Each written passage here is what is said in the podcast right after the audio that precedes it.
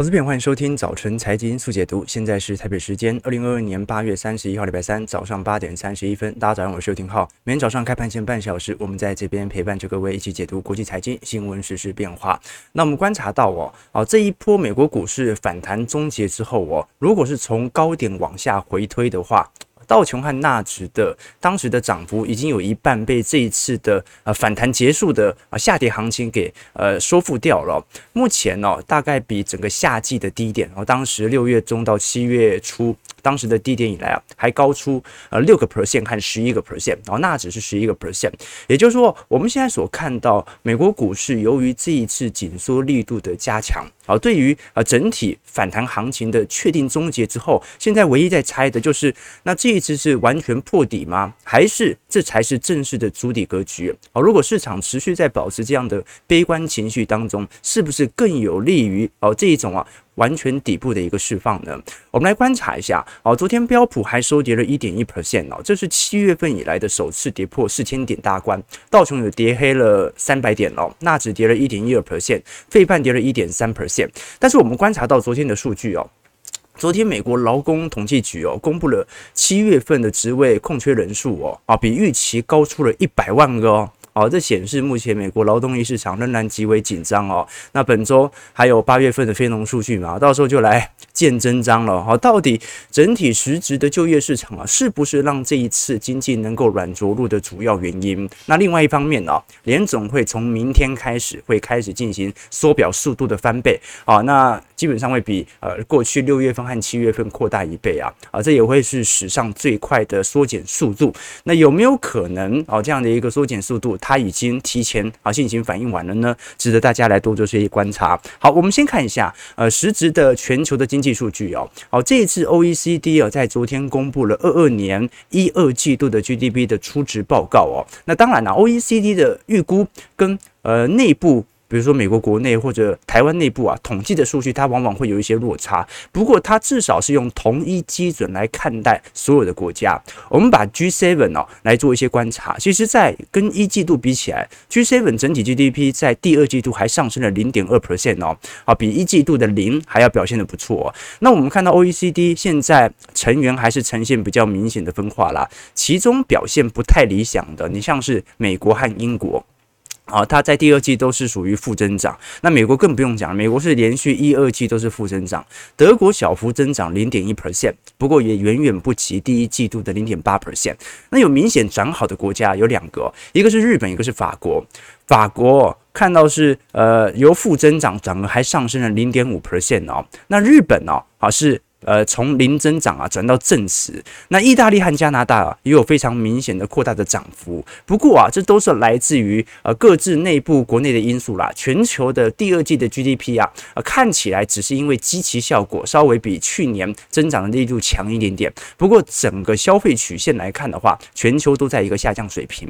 你像是法国，它主要在这一次二季度能够有比较明显的扩张啊，跟进出口有关啦。那为什么它的出口可以在短时间内还有一个比较明显的拉抬呢，其中一项就是它的能源资产的出口啦。哦，法国是能源大国嘛，那美国呢，这是因为投资收缩，英国是因为政府的消费减少，然后加上英国内部为了抑制通膨啊，升息力度应该是所有欧美国家当中来的最为猛烈的啊，所以这就形成了最后我们所看到的实体情况。好，这张图表哦，我们看得很清楚哦，如果是从实质盈余和名目盈余来做观察的话，各位就可以理解，我们在理解经济数据的时候啊，有时候不能。用名目角度直接来看待增长，而必须要把通膨给算进去哦。我们看这张图表，红色线是实质的这些呃公司的盈余啊的增长力度哦。那么蓝色线呢，是我们看到的名目的盈余增长力度，黑色线是通膨嘛。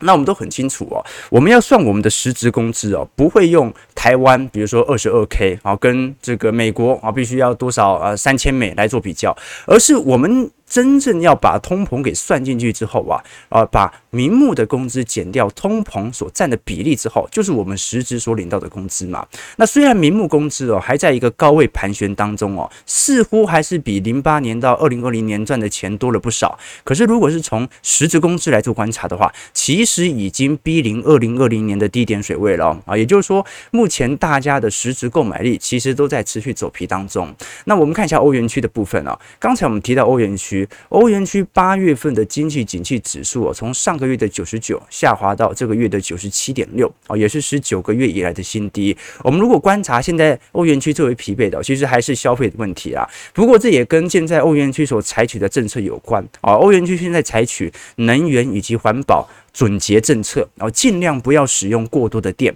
尽量不要浪费产品啊，所以就这就导致了消费性的景气看起来下滑是最快的。那至于其他的，不管是服务业啊，还是我们讲的实质产业，还是市场的总景气，现在都还在一个下行轨道当中。但是消费力肯定已经逼临了二零一零年以来的全部的最低点了。那 PMI 也是一样的，我们观察到 PMI 因为这一次欧元区哦。呃，算是比较落后于美国了哈，因为美国当时比较早开放。啊，比较早解封，所以美国的整体的经济数据啊，它通常领先于整个欧元区啊，不管是通膨还是我们所看到的其他的啊经济 PMI 数据哦。好，那现在来看呢，欧元区哦也是刚刚要跌破五十的荣枯线，然后正式要进入一个明显的紧缩周期，那就值得大家来多做些观察了。好，因为欧元区本身在本轮的经济循环当中啊，就稍微落后于美国的经济。那现在更大的问题是，因为如果欧元区的消费者信心指数啊，已经逼临到呃二零二零年的低点了。现在如果我们从实质的消费者情绪指数来看，甚至比零八年还要来得低哦。在这种状态底下，我们都很清楚哦，因为本周开始哦，北溪一号又会开始进行适度的断供，而且这一次会停工三天，那大概会占整体欧元区输气量的百分之二十哦。那现在的欧元区的天然气价格和电力价格还在一个创高水平哦，好，所以刚才可以理解哦，美国的。呃，实质的呃价格，你你你就连租金价格都已经没有再继续往上涨了，都只是一个见顶迹象。但是欧元区的天然气和电力价格还在创高。哦，那么呃，现在形成这种状态，加上欧元相对于美元啊，近期贬值比较严重嘛，货币贬值等同通膨嘛，啊，这对于呃实体欧元区的影响反而来得更大。那其实美国也差不多，美国现在还在四十年的高位附近震荡嘛。你看原油价格或者大宗资产价格近期的涨势哦，感觉还不容易消掉哈。啊，你肯定不会比上个月高了，但是能不能顺势的下滑到八个 percent、七个 percent、六个 percent，这就很难说了。我们先看一下彭博社给予的路径图来做一些分析。现在啊，我们看到呃还没有完全见顶的。啊，唯一可以确认的应该是英国啊，因为英国是一个我们很明显的这种能源进口大国。那现在来看呢，英国的通膨力度啊，已经来到十个 percent 了。那预估按照基期效应，可能八月份、九月份因为是夏季啊，这个用电量不如冬季来的这么多。但是预估到二零二三年初的时候啊。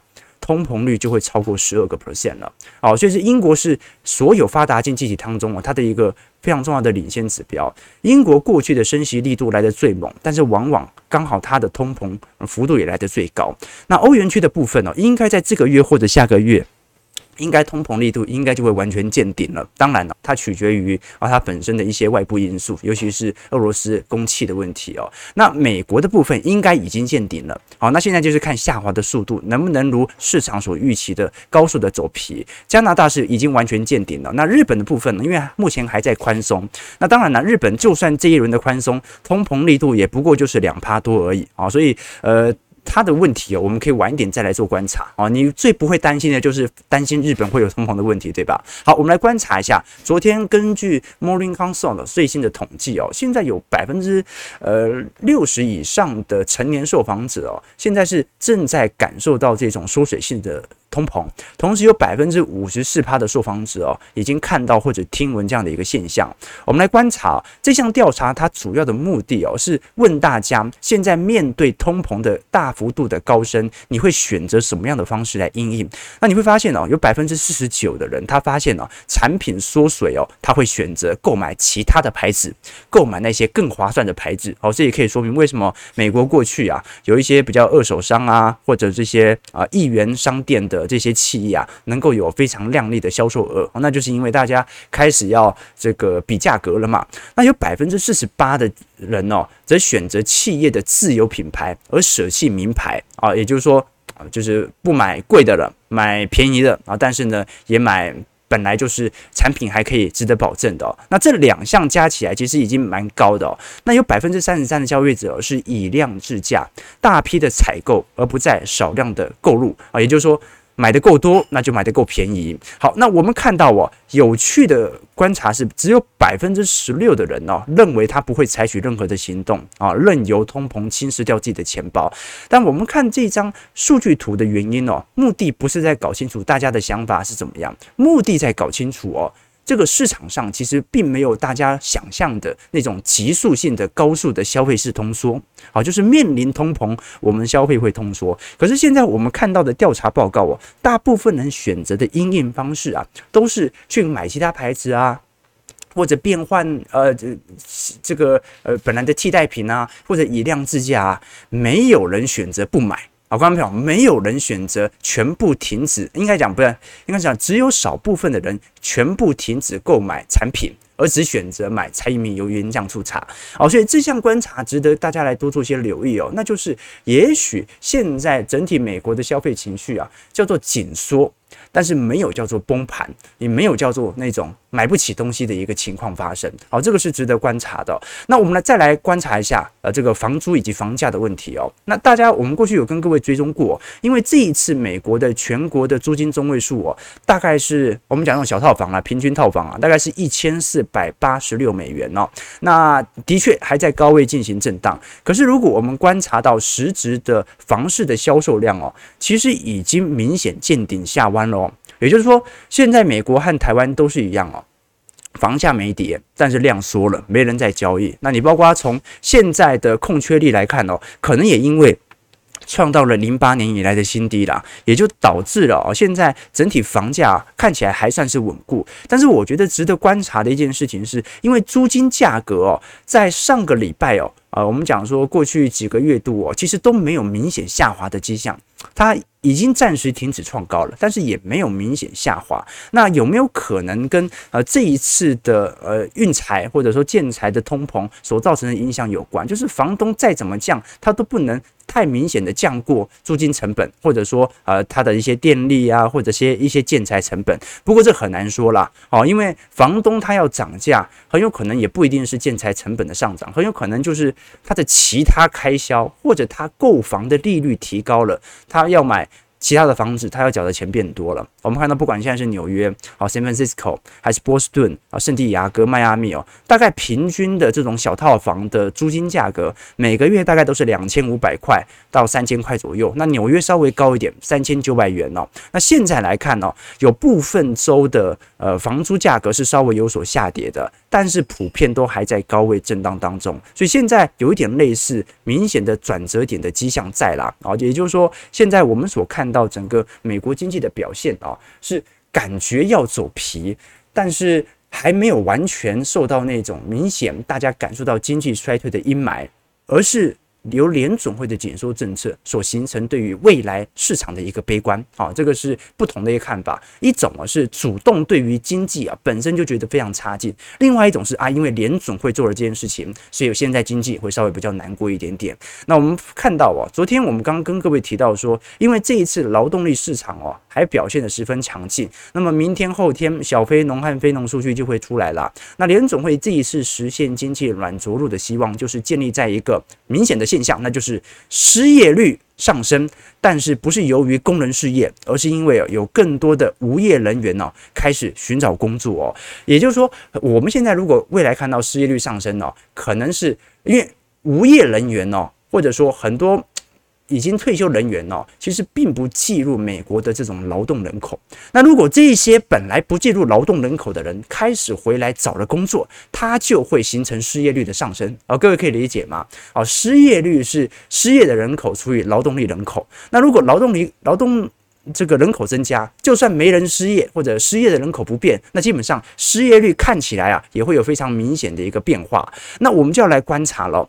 呃，现在来看哦，因为经济的放缓呢，一般而言都会引发裁员潮。我们过去跟各位提过了，一九七零年代的三次通膨都曾经拉动非常明显的失业率哦。不过现在来看哦，劳动力市场哦仍然产生非常强劲的一个支撑力道。我们看到目前的劳动参与率哦。仍然维持啊过去几十年的低档水位哦，也就是说到目前为止，美国的劳动力人口哦都还回不到二零二零年初的一个表现哦。好，那也正由于这个关系哦，我们看到哦经济衰退指标最为关注的一个就业市场的指标还没有走皮的情况底下，本周。啊，美国联总会就要开始进行加速缩表了。哦，这一次我们看到哦，因为呃，美国当时是在六月份开始采取呃新一波的一个缩表，六月到八月每个月的缩表上限是四百七十五亿，就你可以买没有买没有卖这么多。国债和 MBS 出去，但是最多就只能卖四百七十五亿哦。那现在预估在九月份要开始加速了，上限会提高到九百五十亿哦，也就是翻倍哦。所以一开始你会感觉到，哎，感觉好像过去两个月缩表力道其实蛮慢的哈。那现在来看的话，会直接翻倍。那其中包括了六百亿美元的美国国债和三百五十亿美元的 MBS 哦，抵押贷款支持证券呢，大概会占整个资产规模的一个 percent 呐啊。但每个月一个 percent 一个 percent 这样子往下掉。掉，那就非常明显了。更何况每个月扣掉之后哦，下一次扣的比例，它的比例就会跟随着变大。好，所以这种叠加效果，大家就可以来观察一下了。因为现在市场上对于升息的预期尾声哦，基本上普遍仍然认为，目前仍然的来到升息的尾声，只是未来的利率水平会保持着啊高水位一阵子啊，就是说现在升啊升到到时候三点五码啊，最惨最惨升到四个 percent，呃而不是三点五码，三点五 percent。最惨最产生到四个 percent 之后，应该就会保持好一长一段时间的升息的这种利率水平了。那接下来来看的就是啊缩表的情形了哦，所以我们到时候也来观察一下，基本上。我觉得现在应该已经差不多，已经早就已经 price in 现在这个缩表所产生对于股票市场的影响了，因为它是一条非常明显的路径嘛。我们只是在观察市场预期整体心态的变化。好，我们看一下美国股市四大指数昨天的一个情形啊。道琼工业指数下跌三百零八点零点九六 percent，收在三万一千七百九十点。标普百指数下跌四十四点一点一 percent，收在三千九百八十六点。那我们看到哦，目前都陆续跌破回季线哦。纳指下跌一百三十四。一点一二 percent，收一万一千八百八十三点。费半下跌三十五点一点三一 percent，在两千七百零八点。那昨天台积电 ADR 是小跌零点零七 percent 啊，跌幅不算重啊。不过现在看台子期哦，仍然下跌了接近百点。那我们接下来就来观察了。首先是标普五百指数价值股和标普五百指数啊成长股目前的整体动能和变化。那我们过去很清楚哦，因为在整个六月底到七月初的大反弹哦，是由成长股来进行指数的推高。其实价值股并没有非常明。险的一个变化了。那我们现在看到的是，现在成长股再度的拐头下弯。那如果是系统性风险，如果是外资的全面系统单卖压，基本上价值股不会独善其身。呃，这个成长股哦。这种重挫的一个格局对于指数的影响，当然是非常值得大家来多做一些关注的，因为它对于指数比较相关。但是价值股的部分哦，我们就要来观察，如果它仍然是高位盘旋不下，那就是市场正在把这种通膨的预期效果反映在购买价值股身上，就会导致价值股变成了一个防御性的一个指数啊。好，所以值得大家来关注一下啊。之后道琼会不会跟着纳指和费半采取新一波的补跌呢？其实我们讲说。全球本轮的下跌啦，债市的跌幅其实是远远比股票市场啊该经历的波动度还要来得大的哦，这也使得大家持续来关注和留意哦。那就是我们现在所面临的整体的市况，其实真的是在一个明显的这种景气应该转折点，但是本轮的这种景气衰退啊，它又充满着各式各样的经济数据的支撑，这样的一个环境哦，所以哦，呃。过去有投资朋友说这个浩哥是反指标嘛？没错啊，浩哥在短期内啊，其实都是一种反指标啊。通常预估明天涨，今天就会跌啊的之类的啊。但是哦，你会发现，其实我们对于景气的周期的掌握啊，算是清晰的啦。呃，景气周期的掌握。它不是能够准确的预估每个月的涨势和跌势，而是能够认清自己到底处于什么样的基期水位。哦，你永远无法看到最低点，而且转折的那个月份，哦，甚至是转折的那个季度，你都不一定猜得出来。但是你能够完全确认的一件事情，就是你现在的价位到底从整个历史均值和周期比较起来。到底是便宜还是贵？只要你能够掌握这一点哦，超越大盘哦，它的机会其实就是蛮高的。好，我们最后再来聊一下这个巴菲特的昨天的持股的变化。好，因为巴菲特昨天开始进行比亚迪大幅度的一个套现哦哦，这次在八月呃中旬的时候，我我们看到这一次所公布的报告当中，呃。波克夏一共出售了一百三十三万股的比亚迪港股啦，套现三点六九亿港元哦。那这是巴菲特十四年以来啊首次有大量的减持的行为。我们看到比亚迪啊，电动车概念股在本轮的呃多头行情当中哦，还算是比较有明显的支撑。那因为巴菲特他其实买的很早，巴菲特在零八年的时候啊，当时就用八港元的价格认购了二点二五亿股的。比亚迪随后在十年的时间里哦，你你看到啊，这个比亚迪就是浮浮沉沉嘛。当时电动车的发酵也没有特别明显哦。结果在二零二零年之后哦，啊，他的巴菲特的报酬啊，现在已经超过了三十倍。那我们来观察的一件事情是哦，为什么巴菲特的减持的几率开始有所提升呢？其实哦，我们看到哦。当七月份波克夏的持股从实物股票转入到 CCASS 啊，就我们讲的香港中央结算交收系统哦，其实现在市场就预估了，巴菲特应该会持续的减持哦，因为我们目前看到全球资金其实都在陆续进行中国资金的调节，甚至在去年一整年哦，大家都还是持续的进行中国资金的一个投入的哦。当时的桥水啊，我们看到去年呃，中国大陆在整个 MSCI 的权重是不断被调升的。但是随着今年之后哦，我们看到比较明显的变化，那就是中国第一景气在一个比较明显下行疲惫的空间。第二哦，啊，中国的确哦，过去因为中概股的问题哦，以及内部哦，啊资料审计的问题哦，的确对于美国一些投资者造成了不少的影响哦。那我们看到更为明显的变化是，二二年以来，中国境外公司在违约的规模哦，几乎是翻了三倍左右哦。我们看到在过去以来。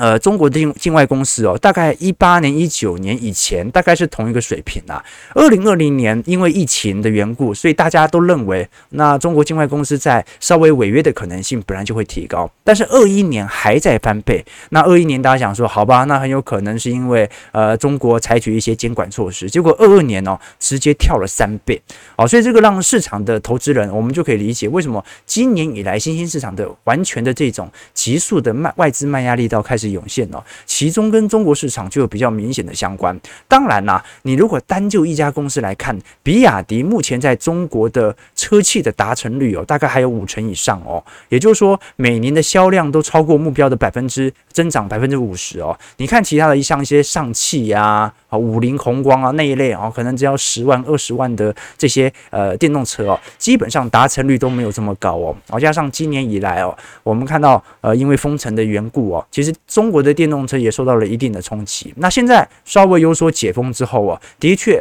中国目前还在一个比较明显的下行空间当中，但至少跌幅和销售的衰退已经不像欧美国家来得这么重了哦。那到底是比亚迪是夺取了谁的份额，在过去两年内开始高速的增长呢？其实我们看得很清楚哦，比亚迪今年在呃。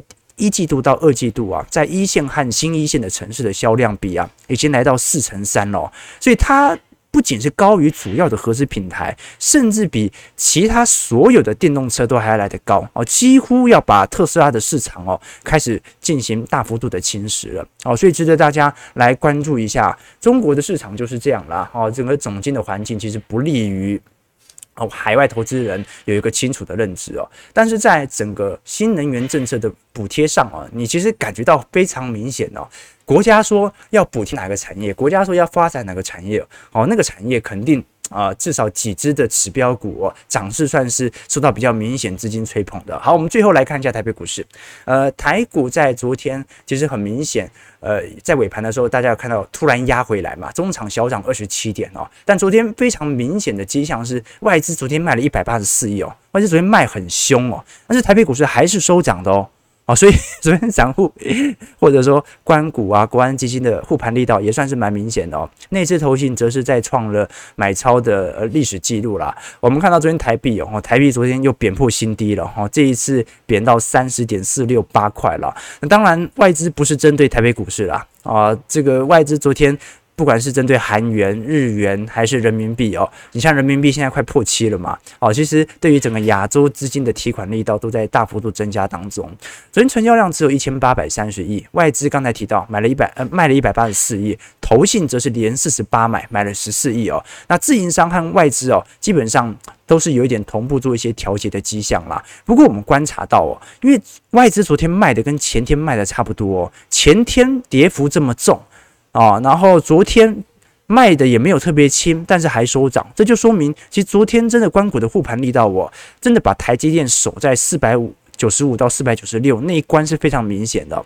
我们观察外资在卖超的前十名当中哦，哦卖的就是最近召开法说的，像国泰金、星光金哦，然后也卖一些其他金融股，像新光呃中信金、台积电、大同、耿鼎、台新金、元大台湾五十、华新哦哦，基本上外资抛的呃投信都在接啦。我们看到小台的空比的部分。小台多空比哦，昨天多单稍微减少了一点点啊，但还在一个多头的氛围。好，那么是不是小台多空比开始转空之后，有利于台北股市本轮的下修稍微得到停歇呢？毕竟美国股市本轮的呃下跌的拉的乖离也稍微比较大了嘛。好，那最为明显是官股了。好，官股其实最近一直在护盘了，很明显了，有跌必买，有跌必买了。那八月中旬呢，因为台北股市大涨之后啊，买的力度就稍微小一点。好，所以我们。就来观察一下了。现在如果以上市投信的买卖超来做观察，买的前十大标的：华兴人保、英业达、开发金、友达、永丰金、中华电、中信金、元大金哦。那你看得出来哦，啊，这一些投信他所买超的目的根本就不是为了做任何绩效的拉抬。他也不是看好这些股票啊，纯粹是因为投信它有最低七成的持股的限制啊，它的持股不能少于啊总资产的七成，那导致他必须买一些比较抗跌的股票，才可以让自己的基金不要输给别人的绩效那么多。对吧？哦，这个基金呢，它有两种比较方式啊，一种啊是能否超越大盘，那另外一种就是跟同业来比较吧。那今年大家啊，可能呢，呃，如果资金规模不断增大的这些 ETF，我们讲不不是 ETF 啦，这些主动型基金啊，如果还在一个明显的。这个规模持续扩大的氛围啊，那么很有可能就是越超越低嘛。这个时候大家就要来比绩效了，比谁比较不差。那我们看到昨天台积电啊，啊开盘的时候是维持在平盘震荡啦。那其实各位可以感觉到非常明显的迹象，那就是台积电这一波在四百九十六块啊，有非常强烈的这种买盘挂单的一个支撑，好像有人不愿意让台积电股价跌破这个关键点位啊。虽然我是这样讲，但搞不好今天就跌破了，但是你感觉到还是很明显啦啊，也就是说四。百九十六到五百块，这一波的关卡能不能形成新一步的这种防守位阶，就值得大家来多做一些留意和表现哦。过去我们跟各位提到，因为台积电产能利用率哦，在二三年预估就会掉到九成，但是我们根据台积电目前给予的财报和财测哦，仍然是百分之百，而且也没有任何下调的疑虑。资本支出啊，甚至在二三年、二四年都会持续的增长，那就形成了一个问题，就是呃，现在如果台湾最重要的权值股啊，它没有释放利空来彻底，那么台北股市本身就是一种风险啊。其实它的产能最高，但是啊，它的中下游啊，你看到上游的 IC 设计，你像是群联、瑞昱、联发科、翼龙、联咏、普瑞，呃。整体的半导体库存周转天数都在创高当中，然后三星、戴尔啊，最近我们看到法说也是库存压力持续在增高，那怎么可能台积电完全不受到景气的影响呢？哦，所以啊，其实大家就在等啊。等那只最大的把利空给放出来嘛，迟早要下调的，那不如早一点下调，对吧？好，我们最后来看一下新光金的法说哦，哦，这一次新光金特别哦，来值得大家来注意哦，就理解这个资产配置的重要性哦。好，我们看到新光金在第二季的资本利得哦，哇，创历史纪录啊，只有四十八亿。哦，这比去年大减了接近七成啊，也是九年同期的最低哦。新光金在今年上半年赚的钱是过去九年来的最低水平哦。哦，值得关注的事情呢是它的不动产报酬率啊，只有零点零零四 percent 啊。那么 很多人说是因为升息的缘故啦，不过我值得观察的是，台湾的租金的回报率有这么低吗？对不对？租金回报率。现在应该至少都有一个 percent 左右嘛，不过值得观察啦。我们看到新光金这一次是由于呃持有大量的海外债券所形成的亏损哦，从当时最高点呢啊，本来来到十二块左右啊，现在跌回到八块左右哦。但是因为最近利空。其实大家已经提前知道了，所以早就股价早一点反应了。我们来细看财报，呃，新光金前六月份的合并税后纯益是二十九点一六亿哦，这比去年大减了七成八。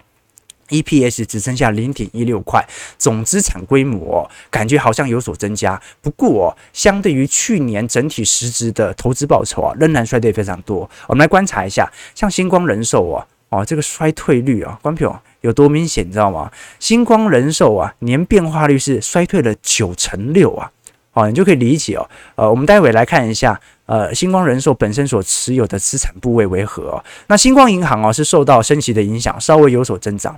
元富证券哦，啊，这个证券业这个大家都很明显了解到啊，这个呃，今年成交量很低嘛。那不过它今年上半年。不只是低哦，还是亏损的哦，还 亏损零点三四块。那星光投信啊衰退十四个 percent 啊，星光创投衰退十六个 percent 哦啊，所以我们就看到一个比较明显的迹象，那就是今年大部分的金控当中啊，由于寿险业的拖累，本身所受到的冲击特别大。那为什么星光金的这种呃，不管是净值还是获利的衰减力度，会比其他？寿险作为主要营收来源的金控股来的这么多呢？我们观察到啊，当时我们有跟各位提到啊，星光金所持有的新兴市场的公债啊，占总体公金控净值接近八成，国泰金、富邦金、中信金也不过就两成而已啊。你想想看哦，你把所有的资产接近啊，有八成都已经放在新兴市场公债身上啊。看到没有？公债市场现在除了不只是美国公债啊，新兴市场公债的跌幅随着殖利率的攀高，新兴市场的升息力度哦不会低于欧美市场多少，对吧？这就形成了新兴市场公债的价格开始采取产生暴贬哦。你像国泰富邦中信哦，它都是有一部分是新兴市场债券啊，有一部分投资等级债啊，美元债券啊，美国公债，然后美国股市、台北股市啊，都会进行适度的资产分配的。不过新光金光是新兴市场债就占了八成。所以你看到，随着呃新兴市场公债殖利率的走高啊，就产生了对于呃实体啊这个金控获利的非常明显的变化了。那最后我们看一下星光金本金比了，好，那当然呢，它这一次摔得很重了啊，但是它也算是处于一个相对便宜的水位，但是没有到极端便宜啦。好，星光金过去的本金比大概零点五倍到一倍左右了啊，通常啊，因为星光金本身长期价格大概就是不会超过十块钱啦，所以你简单来看哦，就是十块。钱以下是正常的，那如果能够来到八块、七块的话，就是极端便宜，大概是是这样的一个位阶啦。好，但如果从本金比的角度来看，现在大概是零点六到零点七倍哦，哦，可以在有一些呃基期乖离下降的时候，再来多做一些建仓会比较适合。不过星光哦，其实常年比较起来哦，它算是寿险股当中 表现的常年期比较来的差劲的一档股票，对吧？好了，九点零四分，我们看到台北股市下跌四十四点，今天预估成交量。量能一样一千七百亿，不是特别大，收在一万四千九百零九点哦。就来看一下啊，小台什么时候会有转空的迹象在了？OK，这个我们看到这个大家说又要开低走高，国安基金拉盘了嘛？哈，这观察了哦。其实现在这个点位感觉也没什么好护的，对不对？你有感觉很严重吗？我感觉还好啊，就大家没有那种，其实我感觉是这样子哦，就是没有破前低之前哦。大家好像心态就比较平稳一点点，对不对？我观察到的迹象是这样啦。阿修说：“浩哥，小编早安哦。许多财经专家都认为，不论是空头、多头突破、假突破，都必须之后做观察。可是这不是看图说故事了吗？不是有什么指标可以确认的？当然没有指标可以确认是多头还是空头，因为多头和空头它的最为明显的技术性指标就是二十趴嘛。低一点涨了二十趴叫做多头啊，这个高点跌了二十趴叫做空头。”啊，它就是一个简单的定义，所以的确判断多头空头没有太大的意义。那作为景气投资者哦，我们也不在于去判断未来的景气转折点，我们只是搞清楚现在到底是属于基期高还是基期低的时候。那做周期投资者唯一的用意就是你确保自己买在基期低的时候嘛。但是你也不能因为基期高了你就完全不买股票，为什么？因为下一次基期低的时候不一定会跌到。现在的点位啊，啊，观众朋友懂我意思吗？你在二零一三年、二零一四年啊，呃的这个明显的牛市的氛围当中，你不能肯定接下来的股灾一定会跌到零八年，一定会跌到零九年，一定会跌到一零年，很难确定。所以等于是我们在整个景气循环当中哦，大部分的基期资金的建仓必须投入在景气的明显的下行衰退格局，啊，这个是大部分资金的建仓，比如说。过去几年你要。大量的资金建仓，在一八年、一五年、一一年，当时的大幅度的一个均值回归的时候，那后续呢？如果在一九年，如果在一六年、一七年，股市已经上行，它没有。往下掉的这种景气的库存循环呢，那你就要选择每一次乖离回档的时候，小量的投入啊，小量的投入的目的不是代表你完全的看好未来的景气，只是你害怕浪费自己的资金效益啊，这个就是我们所讲的景气投资，主动择时，被动选股。好了，九点零七分，感谢各位今天的参与。如果喜欢我们节目，记得帮我们订阅、按赞、加分享。我们就明天早上八点半早晨财经速解读再相见。祝各位投资朋友开盘顺利，操盘愉快。